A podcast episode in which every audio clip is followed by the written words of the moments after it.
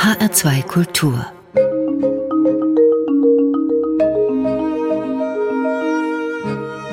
Doppelkopf am Tisch heute mit dem Waldwissenschaftler Bastian Kaiser. Gastgeberin ist Nicole Abraham. Bastian Kaiser, geboren 1964, wuchs auf der Schwäbischen Alb auf, studierte in Freiburg Forstwissenschaften und ist heute Spezialist für Forstökonomie. Nach einigen Jahren in Lateinamerika ist er seit 1998 Professor an der Hochschule für Forstwirtschaft in Rottenburg und seit 2001 auch ihr Rektor. Kaiser ist Mitglied im Nachhaltigkeitsbeirat des Landes Baden-Württemberg, im Landesforstwirtschaftsrat sowie im Deutschen Forstwirtschaftsrat. Hallo, Herr Kaiser. Guten Tag. Herr Kaiser, wer sich so ausführlich mit dem Wald beschäftigt, der muss ihn einfach lieben. Woher kommt das denn bei Ihnen?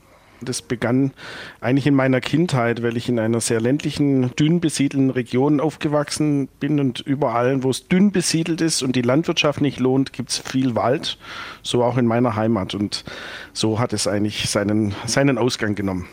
Was waren denn so Ihre ersten oder besser äh, die eindrücklichsten Erfahrungen, Walderfahrungen? Also die allerersten waren die, dass ich den Wald eigentlich äh, kennengelernt habe als Spielplatz mit meinen Geschwistern, mit Freunden, mit äh, wir waren auf Bäumen, äh, haben da geklettert, haben Baumlager gebaut, sind durch die Wälder gestreift, nicht immer zur Beruhigung unserer Eltern.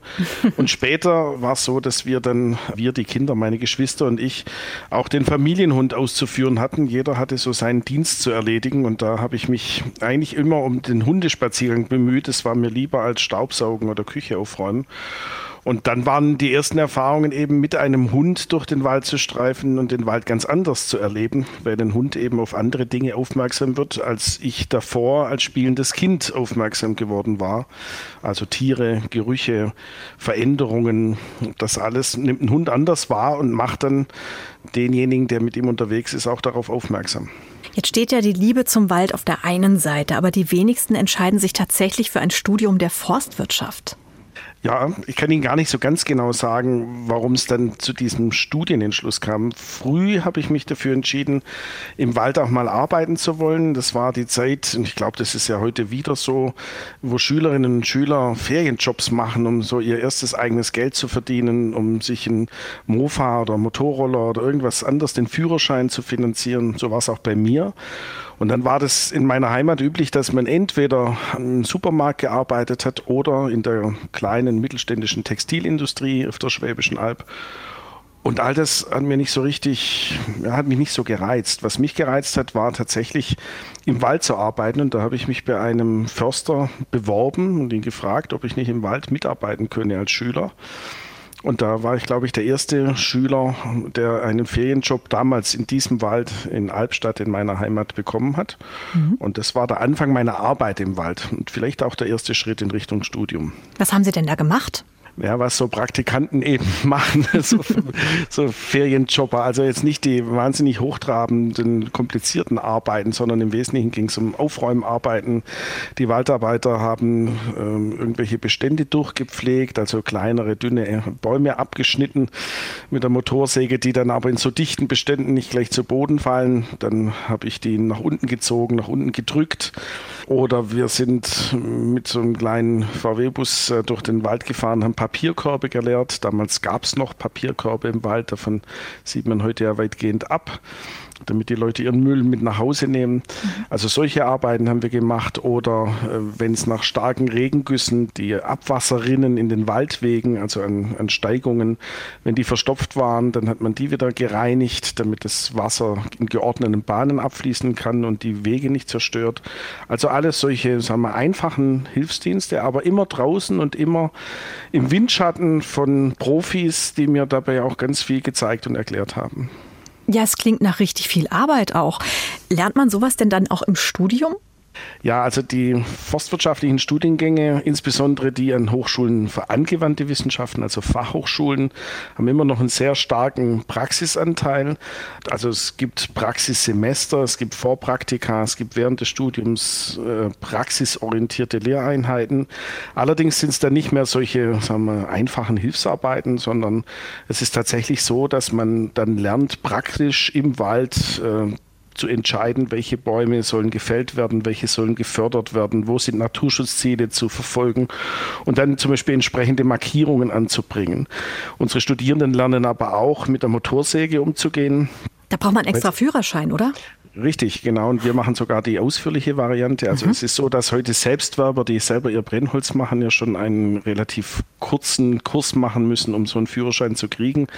Das ist der Grund ist die einfach die hohe Verletzungsgefahr. Und dieser kurze Kurs weist darauf hin, äh, wo sind die Gefahren und dass man da sensibler wird. Unsere Studierenden machen eine etwas längere Fassung, weil dann auch solche Dinge wie Ergonomie eine Rolle spielen und weil sie eben später im Idealfall Försterinnen und Förster werden und als Vorgesetzte von Forstwirten, also von den Waldarbeitern und Waldarbeiterinnen, die es ja auch gibt, sollten Sie ein Gefühl dafür haben, was Sie den Mitarbeitenden dazu muten äh, und was machbar ist und was nicht machbar ist. Und deswegen lernen Sie das bei uns wirklich in längeren Kursen, damit Sie selber mit der Säge umgehen müssen und sehen, wie anstrengend, wie gefährlich, aber auch wie effektiv das sein kann. Das ist Wahnsinn. Wenn ich so an den Förster denke, dann habe ich zugegebenermaßen eher so ein romantisches Bild. Das ist dann so, der Förster geht mit seinem Hund spazieren, so wie Sie es als Kind schon gemacht haben mit dem Hund. Sie überprüfen die Schäden, sind sehr viel im Wald unterwegs. Also da fällt mir Forsthaus Falkenau ein, ne? Ja, Forsthaus Falkenau, ich will jetzt nicht sagen, das ist mein Lieblingsfeindbild, aber, aber es ist tatsächlich so, dass natürlich äh, die meisten Menschen bei uns in Deutschland, das ist auch sehr typisch deutsch, wenn sie den Begriff Förster hören, denken fast alle Grünhut, Dackel, Flinte, Kniebundhose, Mann. Jawohl. Richtig, ne? Treffer. und tatsächlich, also ich fange mal beim Mann an. Inzwischen ist es so, dass etwa 30 äh, Prozent unserer Studierenden, sogar leicht drüber, sind junge, moderne Frauen, die diesen Beruf anstreben, der ja auch nicht mehr ein Berufsbild ist oder einem Berufsbild entspricht, sondern ein sehr breites Berufsfeld in einer großen, breiten Spanne von Naturschutz, Artenschutz über Umweltschutz bis hin eben zu arbeiten im Bereich der Holzernte und zu Verfügungstellung dieses sehr wertvollen Rohstoffs für unser Alltag, für unser Leben. Also es ist eine sehr vielfältige Aufgabe. Es ist ein sehr moderner Beruf. Äh, stellen Sie sich vor, geografische Informationssysteme, also Hightech-Software, Drohneneinsatz, ähm, Datenverarbeitung. Sie müssen in der Regel auch Fremdsprachen beherrschen, weil die Führer von großen Maschinen nicht zwingend immer aus Deutschland kommen, sondern zum Beispiel aus Finnland oder aus mhm. Schweden mhm. oder aus Osteuropa. Dann müssen Sie sich mit denen auf Englisch verständigen können. Sie müssen Kommunikationsexperten sein, weil Sie im Zweifel äh, zum Beispiel im Gemeinderat auftreten können müssen, um dort die Ziele der Forstwirtschaft im Kommunalwald zu vertreten, zu erläutern. Äh, sie müssen mit Bürgerinitiativen umgehen können. Also es ist sehr, sehr vielseitig. Aber ja, das Bild ist fest eingebrannt in der Vorstellung der meisten Menschen in Deutschland. Wir haben in Deutschland eine riesige Waldfläche. 100 15.000 Quadratkilometer. Das sind fast ein Drittel der festen Landoberfläche, habe ich in Ihrem Buch gelesen. Ja. Was genau steht denn da auf der Fläche?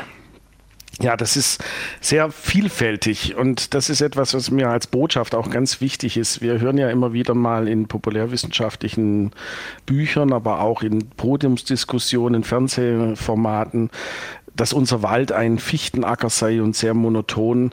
Das stimmt nur in ganz, ganz wenigen Fällen noch. Tatsächlich äh, haben wir bei uns eine große Vielfalt der Wälder und zwar, weil sie bewirtschaftet sind und weil wir auch so eine große Vielfalt der Waldbesitzenden haben.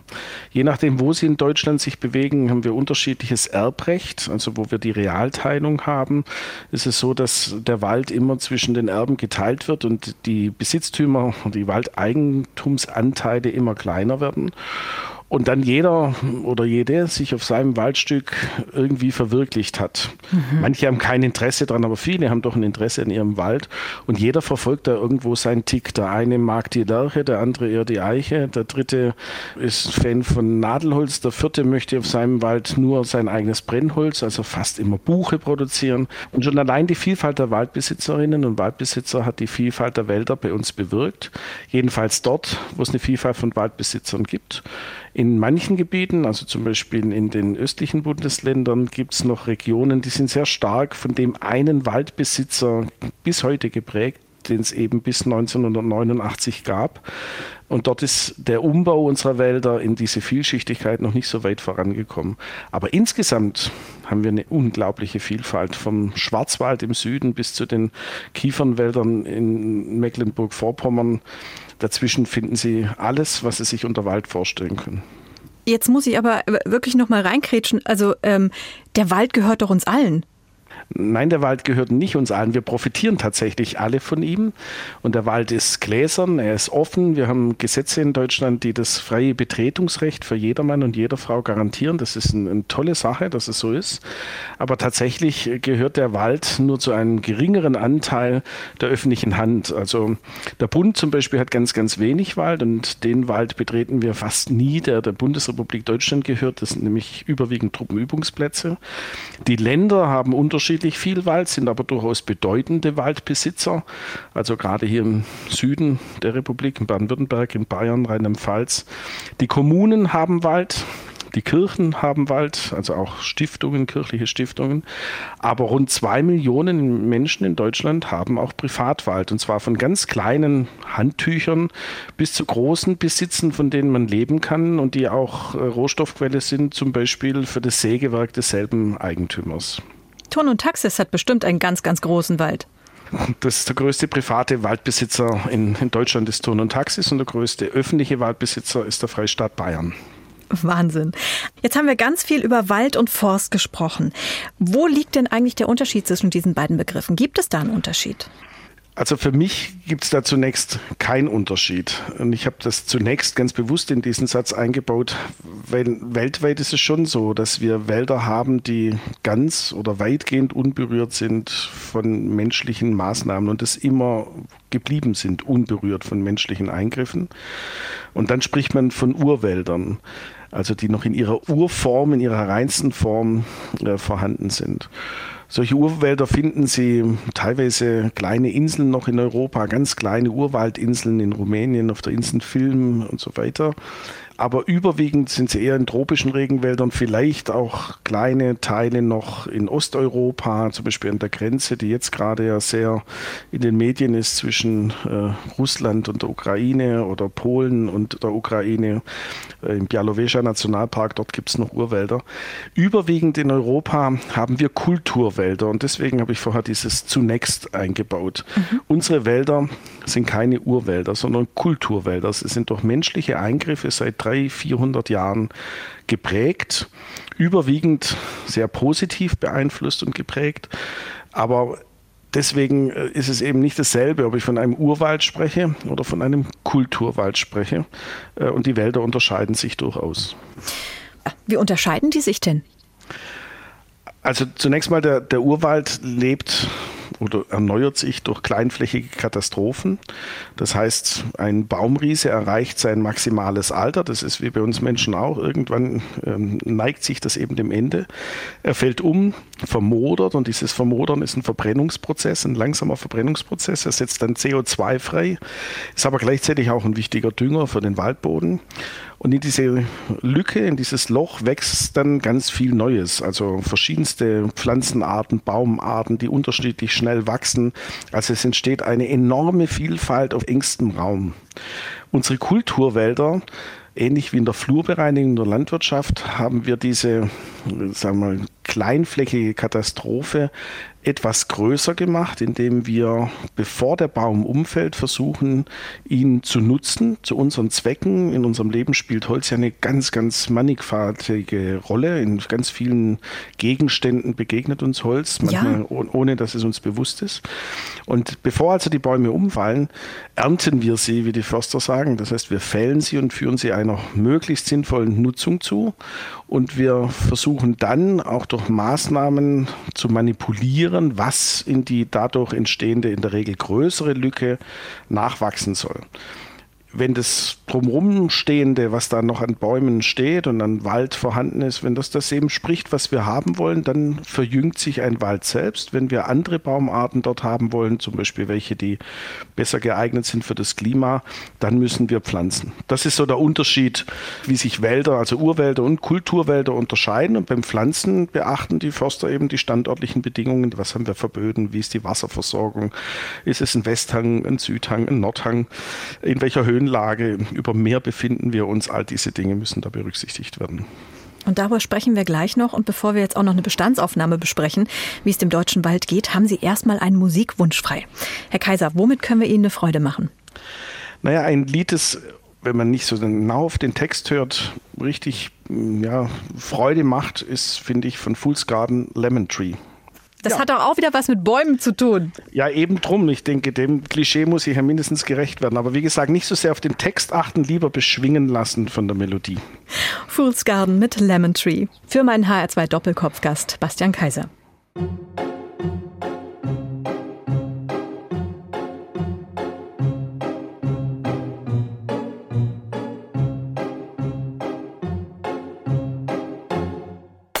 I'm sitting here just another rainy Sunday afternoon. I'm wasting my time, I got nothing to do. I'm hanging around, I'm waiting for you, but nothing ever happens. And I wonder. I'm driving around in my car. I'm driving too fast, I'm driving too far. I'd like to change my point of view. I feel so lonely, I'm waiting for you, but nothing ever happens. And I wonder, I wonder how, I wonder why. Yesterday you told me about the blue, blue sky, and all that I can see just a yellow lemon tree. I'm turning my head up and down. I'm turning, turning, turning, turning, turning around. And all that I can see is just another lemon tree.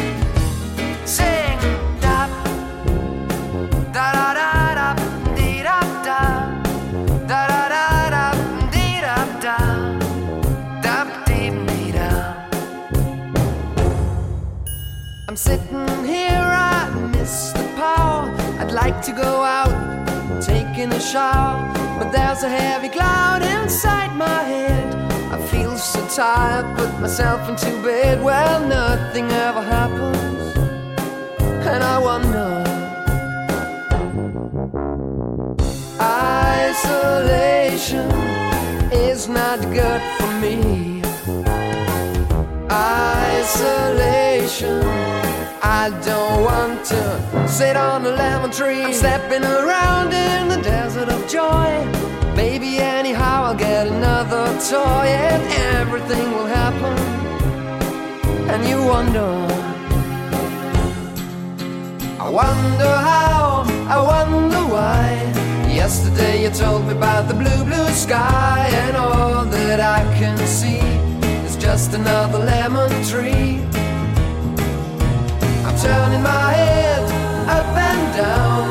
I'm turning, turning, turning, turning, turning around. And all that I can see is just a yellow lemon tree. And I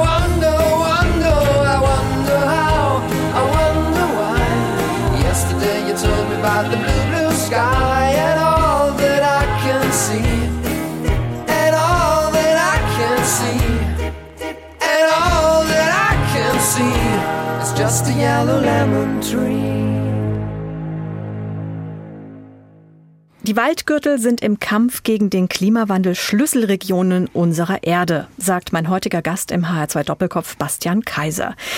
Machen wir erstmal eine Bestandsaufnahme. Wie geht's denn unserem Wald? Ja, das ist eine sehr gute, eine sehr wichtige Frage, die ja jedes Jahr von den verschiedenen Ländern in sogenannten Waldzustandsberichten beantwortet wird. Das übernehmen die Länder, weil die Länder eben wichtige öffentliche Waldbesitzer sind. Da wird geguckt, wie es den einzelnen Bäumen geht, wie es den Waldbeständen geht und dann wird ein Gesamtbild ermittelt. Wie macht man das? Man schickt tatsächlich sachkundige Personen in die Wälder, die dann schauen, wie ist die Benadelung, ähm, sind da Kahlstellen, gibt es viele Bäume, die trocken geworden sind, wird das Laub nicht richtig austreibt und ähnliches.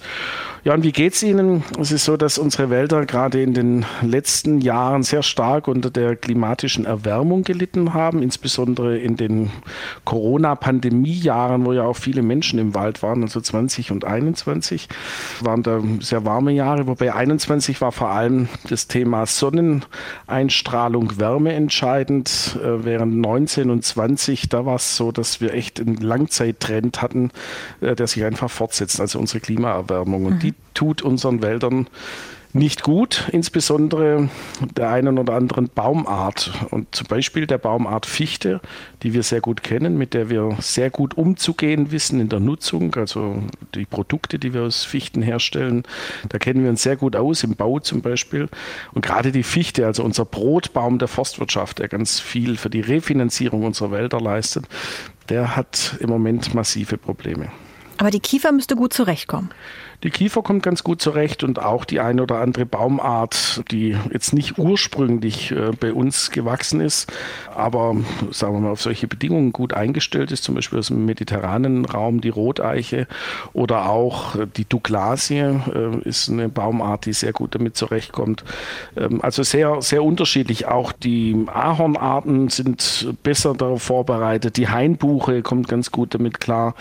Also da gibt es schon eine ganze Reihe von Baumarten, Baumarten, die eine wichtige Rolle spielen können, auch unter klimatisch anderen Bedingungen, sodass ich sagen kann, da bin ich mir ganz sicher, die Wälder werden nicht verschwinden, sie werden sich aber verändern. Ja.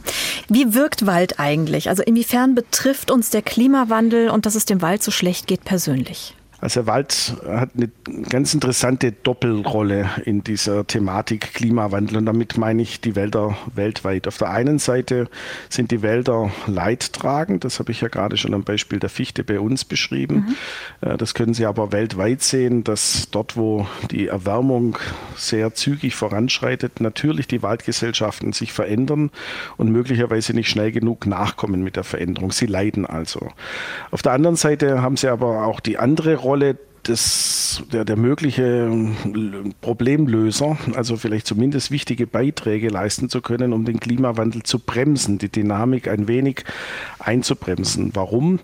Wir können in Holz, also in den verholzenden Stämmen der Bäume, Kohlenstoff lagern, einlagern, binden und es so dieses Klimagas der Atmosphäre entziehen. Das ist eine ganz wichtige Funktion.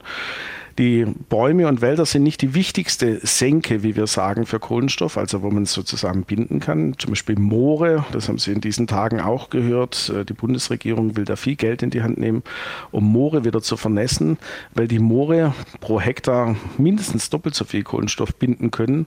Fatalerweise aber, wenn sie trockengelegt wurden, was wir ja über Jahrzehnte getan haben, sogar CO2 emittieren, also sozusagen zum Gegenteil, zur Bedrohung, zum Problem werden. Also da will die Bundesregierung viel tun. Was wir aber nicht können, wir können nicht ohne weiteres Moore vermehren. Bäume, Wälder können wir weltweit vermehren. Und das ist ein ganz, ganz großer Vorteil der Wälder. Drum sind sie ein wichtiger Beitrag zur Problemlösung. Wenn es uns gelingt, weltweit die Waldfläche zu vergrößern, in Deutschland findet das statt, in Europa findet das statt, wenn uns das gelingt, dann bauen wir praktisch Kohlenstoffsenken auf und entziehen der Atmosphäre das CO2.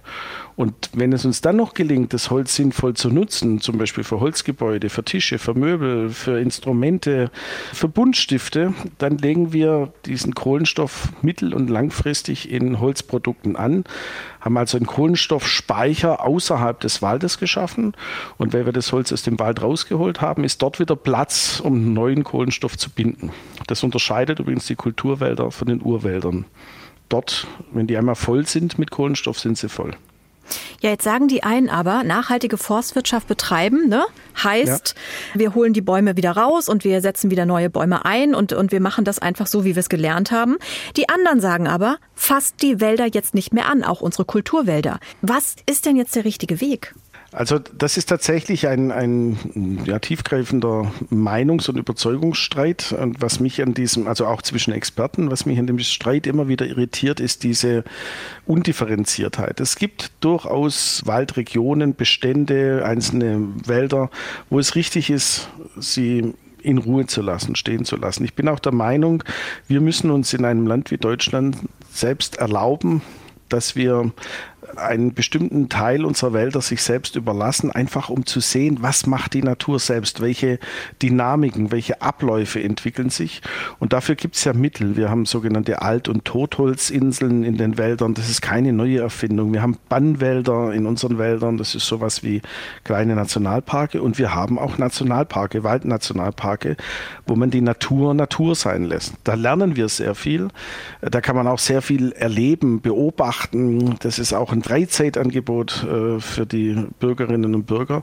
Das finde ich alles richtig. Und ich finde auch richtig, dass man nicht bei jedem Schadereignis sofort äh, die Säge ansetzt, sondern erstmal schaut, ob sich zum Beispiel der Borkenkäfer, der sich in einem Bestand eingestellt hat, ob er sich auch wieder verabschiedet. Das kann schon mal sein. Wenn aber sichtbar ist und deutlich wird, es kommt zu einer Massenvermehrung, dann ist es gut, wenn man eingreift. Und wenn wir nutzbare Holzsortimente in den Wäldern haben, und das war das Ziel des Waldbesitzers und der Waldbesitzerin, dann finde ich das auch richtig, dass wir diese Sortimente nutzen, bevor die Bäume umfallen und dann auf der Fläche, wie gesagt, vermodern. Und vermodern ist ein Verbrennungsprozess, setzt CO2 frei. Das ist viel sinnvoller, dass wir das Holz nutzen. Und mich irritiert auch, dass manche, die propagieren, wir sollen die Wälder nicht mehr nutzen, wir sollen sie selbst überlassen, trotzdem für Holzbauten sind, trotzdem Papier verwenden und nicht irgendwelche Steintafeln, äh, ohne zu überlegen, wo kommt das eigentlich her. Und dann ist es doch besser, es kommt aus Wäldern, die wir im Griff haben, von denen wir sagen können, wir bewirtschaften sie nachhaltig und das dann auch wirklich tun, als wenn wir es irgendwo her importieren über weite Strecken und aus Ländern, wo wir keinen Einfluss auf die Art der Bewirtschaftung haben. Was halten Sie denn davon, wenn wir resistentere Bäume in Deutschland ansiedeln, also klimaresistente Bäume? Das ist das Gebot der Stunde. Wir müssen äh, uns ja, darauf verständigen. Wir müssen ausprobieren, tatsächlich mit, mit Versuch und Irrtum, welche Baumarten sind möglicherweise die, die klimaangepasster sind, und da geht es jetzt nicht nur um das Überleben der Bäume, sondern schon auch um die Frage, welche versprechen uns auch Nutzungen oder welche versprechen uns auch weiterhin ein Erholungserlebnis im Wald. Äh, das haben wir in der Pandemie gesehen. Die Menschen haben ihren Wald auch wieder als Sportstätte, als Erholungsraum, als Garten entdeckt. Also wir müssen stärker mit verschiedenen Baumarten experimentieren, die, wie wir nennen das, klimaresilient sind. Ich habe ja vorher schon ein paar aufgezählt, die Hainbuche, verschiedene Ahornarten, Lindenarten gehören dazu, die Eiche, in bestimmten Bereichen wahrscheinlich auch äh, die Buche. Beim Nadelholz ist die Douglasie ein, ein möglicher Kandidat, der uns helfen könnte, den einen oder anderen Ausfall der Fichte zu ersetzen. Aber wir müssen ausprobieren. Wir müssen testen. Und zwar, weil eine Douglasie ist nicht gleich eine Douglasie und eine Eiche ist nicht gleich Eiche. Wir müssen sogenannte Provenienzen finden, die, also Herkünfte, die dem Klima besser im buchstäblichen Wortsinne gewachsen sind. Jetzt reden wir da tatsächlich auch nur von Wald, aber ist es nicht auch wichtig, dass Tiere mit den neuen Pflanzen klarkommen? Ja, das ist auch ein, ein Thema, das mich und andere bewegt. Der Wald ist auch Rückzugsort und Lebensraum für sehr, sehr viele Tierarten. Die meisten davon sehen wir gar nicht. Die leben im Boden, andere sind nachtaktiv. Also das, was wir wahrnehmen und das, wovor uns manchmal wohlig schauert, wenn wir irgendwo ein Wildschwein sehen, ist sozusagen nur die, die Spitze des, des Tiereisberges im Wald. Und diese Tiere haben auch eine ganz wichtige Funktion. Gerade die im Boden leben, sind sozusagen Ende des Lebens. Sie zersetzen Organe organisches Material. Und der Boden wiederum ist ja auch Ausgangspunkt für neues Leben, also der Keimling, den Sie vorher beschrieben haben.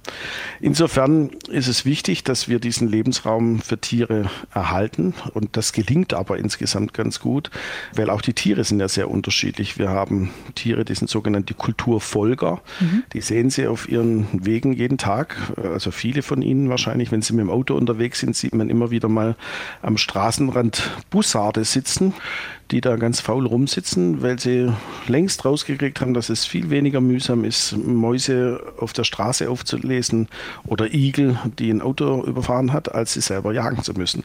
Das sind Kulturvolker, die haben sich darauf eingestellt sozusagen. Andere ähm, Tiere werden eher bedroht oder verdrängt. Übrigens auch durch Wälder, die wir sich selbst überlassen, also die dunkel werden. Solche dunklen Wälder zum Beispiel kennen kaum Orchideen, also kaum, also es ist jetzt eine Pflanzenart, also kaum Orchideen, aber auch kaum Schmetterlinge, auch keine Auerhühner. Die brauchen alle lichte Wälder. Darum ist auch der Natur- und Artenschutz durchaus nicht einig und das finde ich gut. Also wir müssen streiten. Wir müssen darüber streiten, welche Mischung verschiedener Lösungen ist die zukunftsfähigste. Ich war mal dabei, wie ein ziemlich großer Baum gefällt wurde. Und das hat mich bis ins Mark erschüttert. Diese Wucht und diese Gewalt, die auf einen zukommt. Aber irgendwie hat er mir, glaube ich, auch leid getan. Ja, das kann ich mir auch gut vorstellen. Ich meine, das ist schon ein, das Gegenteil von einem erhebenden Ereignis, wenn, ein Baum fällt. Ja. Das ist schon so. Und wenn man sich dann noch bewusst macht, das sind da vielleicht 100, 150, manchmal 200 Jahre, die da zu Boden krachen und sich dann überlegt, was der Baum alles erlebt hat. Auf der anderen Seite, irgendwann wird er sowieso umfallen. Irgendwann und wahrscheinlich nicht allzu viel später, denn die Forstleute holen den Baum ja in der Regel nicht 30 Jahre zu früh, ja, sondern sie holen ihn dann, wenn absehbar ist, dass er sein Maximum erreicht hat. Und deswegen ist es doch sinnvoll, dann diese enorme Leistung der Natur nicht verkommen zu lassen, vermodern zu lassen, sondern zu nutzen für sinnvolle ja, Möbel, Häuser, Instrumente, was auch immer. Und gleichzeitig aber auch einen Teil des Baumes im Wald so zu belassen, um zum Beispiel den Boden zu nähren, zu düngen und das Keimbett zu sein für die nächste Waldgeneration. Und ich denke, das muss man sich auch klar machen bei diesem Ereignis, wenn ein Baum fällt. Ähm, es ist auch der Beginn einer nächsten Waldgeneration, die das Licht braucht, das dieser Baum schafft, indem er gefällt wird auf die nächste Generation. Sie haben noch einen Musikwunsch frei, Herr Kaiser. Ja, dann würde ich also schon ein, einfach, weil er so heißt, Mark Forster, ne, der Name ist Programm.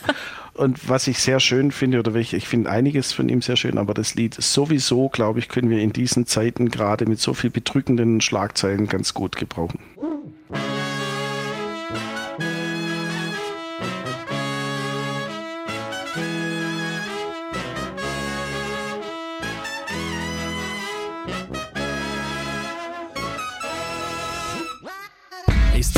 Kleines Leben verläuft auf Seitenwegen. Ich such die Mitte, doch mein Glück liegt meist daneben. So selten Flugrakete, bin mehr so Zugverspätung. Doch die Ernte kommt, immer man es ist gut gesät und ich hab keinen Stress mit Warten, geh auch durch schlechte Phasen. Ich bin geduldig und nehme zum Schluss die besten Karten und fällt der Jenga-Turm, egal, gibt die Verlängerung.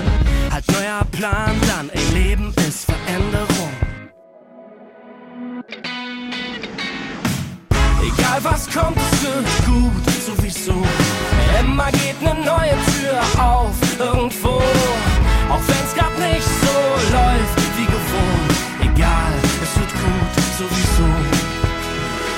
Verrückte bunte Reise, mal Tinnitus und mal leise. Der Bizeps wächst vom Steuerrad rumgereise. So selten fitte Planung, bin mehr so dritte Mahnung. Doch immer sicher im Gemetzel dank der schicken Tarnung. Ich schätze Wegbegleiter, auch wenn alles seine Zeit hat. Mal elf Freunde, dann doch One-on-One, -on -one, Karate-Fighter. Und steigt der Sendeton, bleibt immer die Erinnerung. Halt neuer Plan dann, ein Blick nach vorn steckt Linderung. Egal was kommt, es wird gut, sowieso. Immer geht ne neue Tür auf, irgendwo. Auch wenn's grad nicht so läuft wie gewohnt. Egal, es wird gut, sowieso.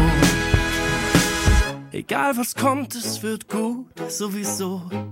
Und immer geht ne neue Tür auf irgendwo. Und auch wenn's grad nicht so läuft wie gewohnt, egal, es wird gut, sowieso. Egal was kommt, es wird gut, sowieso. Immer geht ne neue Tür auf irgendwo. Auch wenn's grad nicht so läuft wie gewohnt, egal, es wird gut, sowieso. Egal was kommt, es wird gut, sowieso. Immer geht ne neue Tür auf, irgendwo. Auch wenn's grad nicht so läuft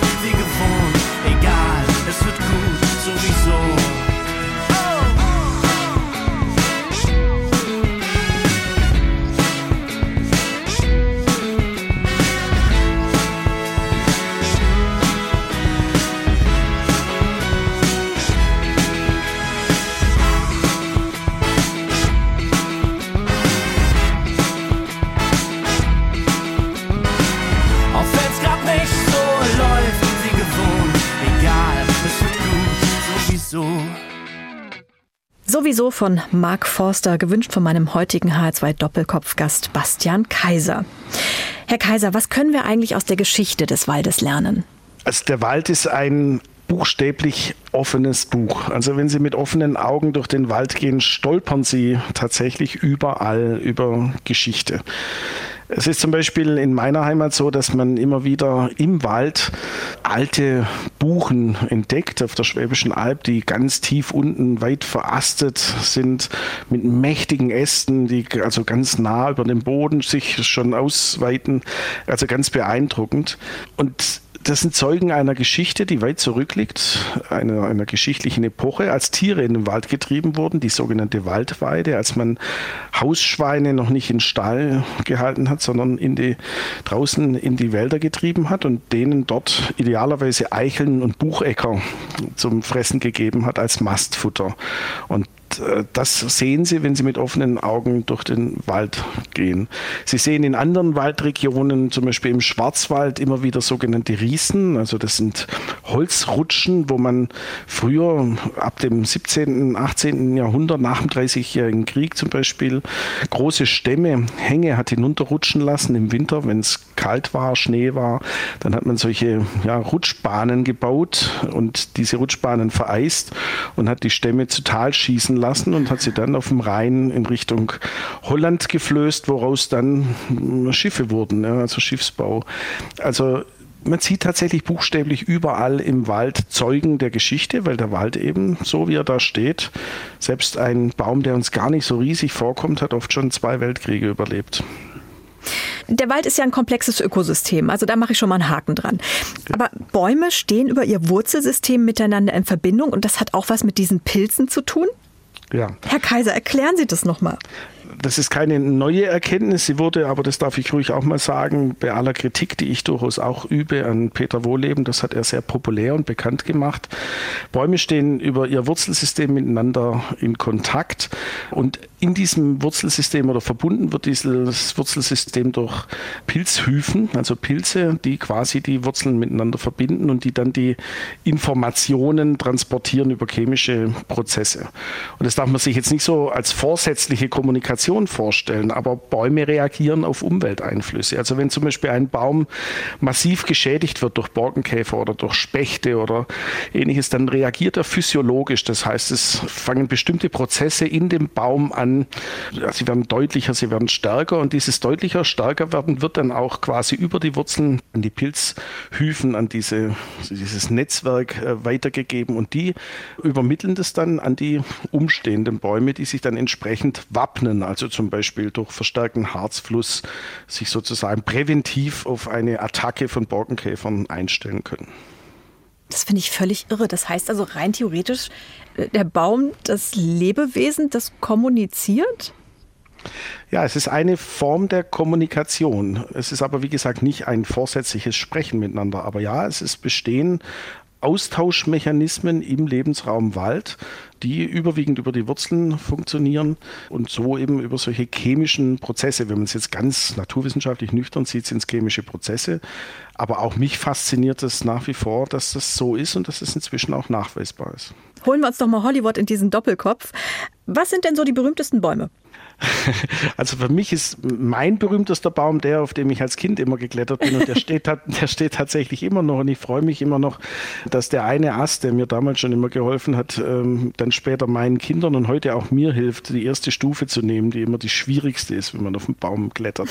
Tatsächlich äh, gibt es aber viele berühmte Bäume. So hat zum Beispiel die NASA mal Samen äh, von Bäumen mitgegeben in, auf einen Space Shuttle Flug, weil man rauskriegen wollte, wie die sich verhalten, wenn sie wieder zurückkommen zur Erde, ob die anders äh, keimen, also ob das Keimverhalten beeinflusst ist. Die sind in den USA sehr berühmt. Diese Bäume, die wurden nämlich dann ausgepflanzt, um eben zu sehen, wie sie keimen. Unter anderem steht einer ganz nah am Kapitol und die heißen in den USA the Moon Trees, also die, die Mondbäume. In Kassel zum Beispiel gibt es Bäume, die sehr berühmt geworden sind durch Beuys. Der hat die ausgepflanzt in einem oder auspflanzen lassen in einem Projekt, das äh, hieß Forstverwaltung statt Forstverwaltung. Die kann man da auch noch sehen. Und ich finde, einer der berühmtesten Bäume der Welt überhaupt, den gibt es gar nicht. Der wurde wahrscheinlich noch nie gepflanzt. Das ist der, der immer wieder zitiert wird von Martin Luther, der gesagt haben soll, wenn er wüsste, dass morgen die Welt untergeht, würde er heute noch ein Apfelbäumchen pflanzen. Es ist nicht mal erwiesen, dass das Zitat von ihm ist. Wahrscheinlich ist es 400 Jahre jünger und wurde ihm in den Mund gelegt, um den Deutschen in der Nachkriegszeit äh, Mut zu machen für die Wiederaufforstung übrigens, die auf der 50-Pfennig-Münze ja auch verewigt wurde. Das waren überwiegend Frauen. Und auch Mut zu machen den Trümmerfrauen, die Deutschland wieder aufgebaut haben. Wahrscheinlich hat er das nicht gesagt und dieses Apfelbäumchen ganz sicher nicht gepflanzt. Seit der Pandemie, wir haben es jetzt schon ganz oft erwähnt, sind viele Menschen in den Wald gegangen, haben den Wald quasi für sich wiederentdeckt. War das wünschenswert? Ich finde es großartig. aber, aber für die Försterinnen und Förster draußen ist damit nochmal eine neue Dimension zu ihrer Arbeit hinzugekommen. Ich finde es deswegen großartig, weil ich finde, die Menschen haben ihren Wald, unseren Wald wiederentdeckt, für sich wiederentdeckt. Warum immer in die Ferne schweifen, wenn das Gute liegt so nah? Und es ist ja manchmal wirklich verrückt, dass man dann Geräte sich in die Wohnung geholt hat, um sich in der Wohnung zu bewegen, wo man doch einfach nur aus der Haustür musste, viele von uns nur aus der Haustür musste, mhm. um, um sich im Wald Wald zu bewegen. Und das hat man wiederentdeckt, weil wir in der Pandemie eben nicht so viel reisen konnten und weil man sich im Wald ohne Maske bewegen durfte, weil es leichter war, Abstand zu halten. Und plötzlich waren die Wälder wieder ja, sehr angesagt. Was daraus aber entstanden ist, wie gesagt, ist für die Kolleginnen und Kollegen, die da draußen ihren Job machen müssen als äh, Verantwortliche im Wald, nicht einfach. Zum Beispiel haben sie die Verkehrssicherungspflicht. Das heißt, sie sollen darauf achten, dass nirgendwo jemand durch einen herunterfallenden Ast erschlagen wird. Das ist gar nicht so einfach. Die sind für 1000 Hektar Wald zuständig, das alles im Blick zu behalten. Sehr, sehr aufwendig. Oder es wird erwartet, also die Mountainbike-Fahrer wollen irgendwelche Trials haben, wo sie steil und schnell bergab fahren können, dann aber möglichst nicht auf irgendwelche Fußgängerinnen und Fußgänger mit Kinderwagen treffen. Die äh, Fahrradfahrer, die Touren fahren, wollen möglichst gute Oberflächen auf den Waldwegen haben, damit sie da gut vorankommen, um lange Touren entlang irgendwelcher Flüsse zum Beispiel zu radeln. Mhm.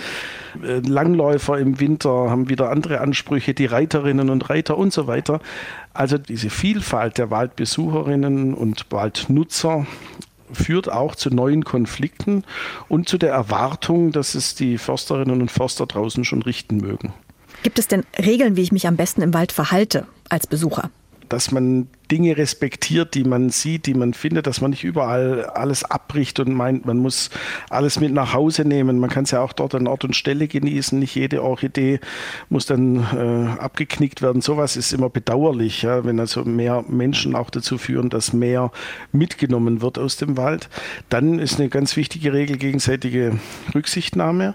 Eine dritte Regel würde ich sagen, dort, wo eben gerade Forstarbeiten laufen, das ist schon faszinierend, auch wenn es manchmal wie Sie vorher beschrieben haben, für den einen oder anderen ein bedrückendes Erlebnis ist, scheint es irgendwie eine magische Anziehungskraft zu haben.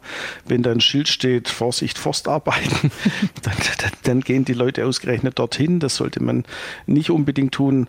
Aber wie gesagt, das A und O ist Rücksichtnahme aufeinander und möglichst darauf bedacht sein, Störungen, die von mir selber ausgehen, gering zu halten. Also wenn ich durch den Wald rate, muss ich jetzt nicht noch ein, ein Kofferradio auf dem Gepäckträger haben und HR2 hören, so schön das ist. Holz begleitet uns ja unser ganzes Leben lang. Sie haben es auch schon erwähnt, Holz kommt in so vielen ähm, Gegenständen vor, die uns umgeben, wo wir es vielleicht auch gar nicht erahnen. Wird es denn in Zukunft so bleiben? Davon bin ich sehr überzeugt und zwar aus mehreren Gründen. Erstens mal ist Holz ein wunderschöner Werkstoff und ich glaube, wir alle schätzen das, Holz anzufassen, wie Holz riecht. Im Moment gibt es ja so eine äh, ganz tolle Welle, eine Modeerscheinung, Zirbenholz, wenn Sie das schon mal gerochen haben, so ein Ausstellungsraum eines Schreiners, der mit Zirbenholz arbeitet, fantastisch. Da gibt es Wellnesshotels, die ganze Zimmer so einrichten.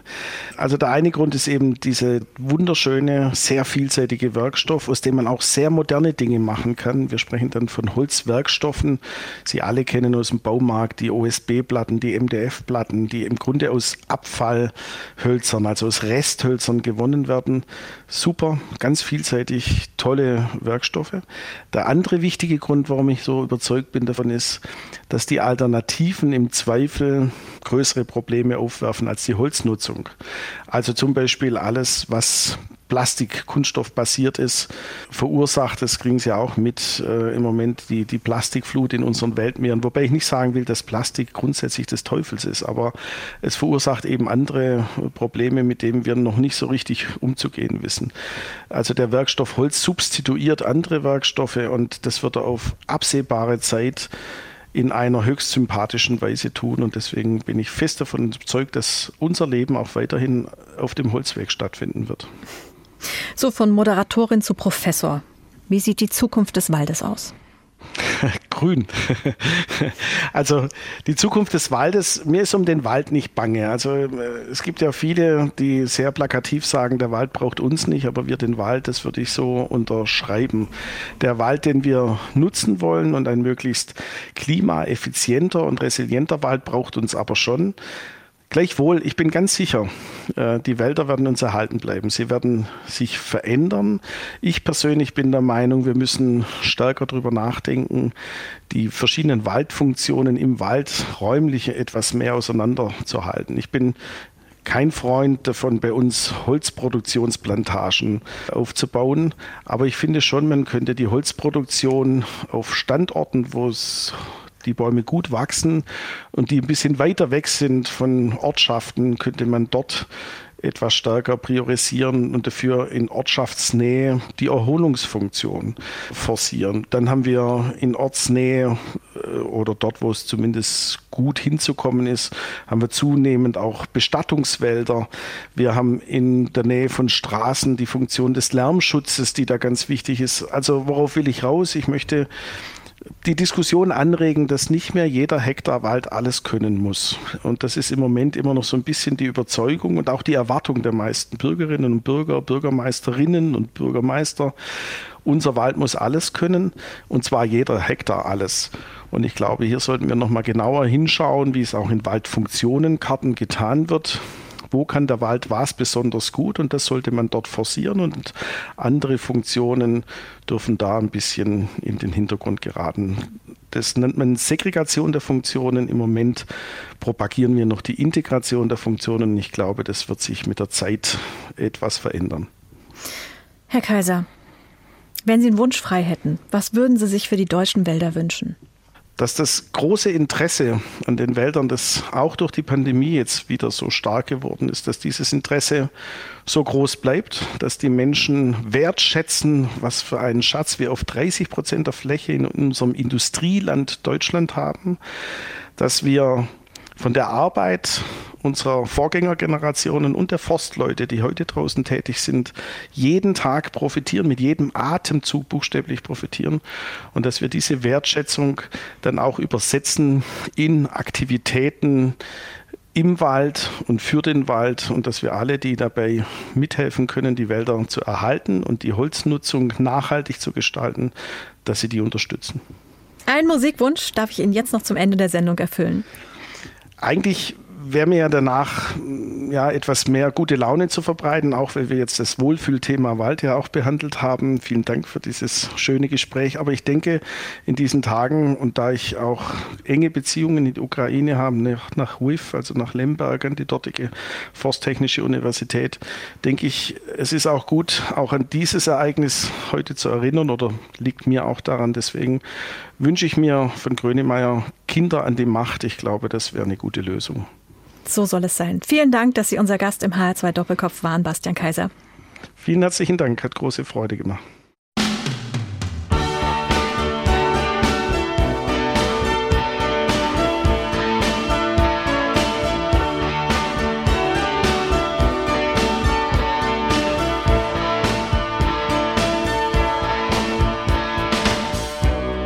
Haben Menos Gummibärchen, die Panzer aus Marzipan.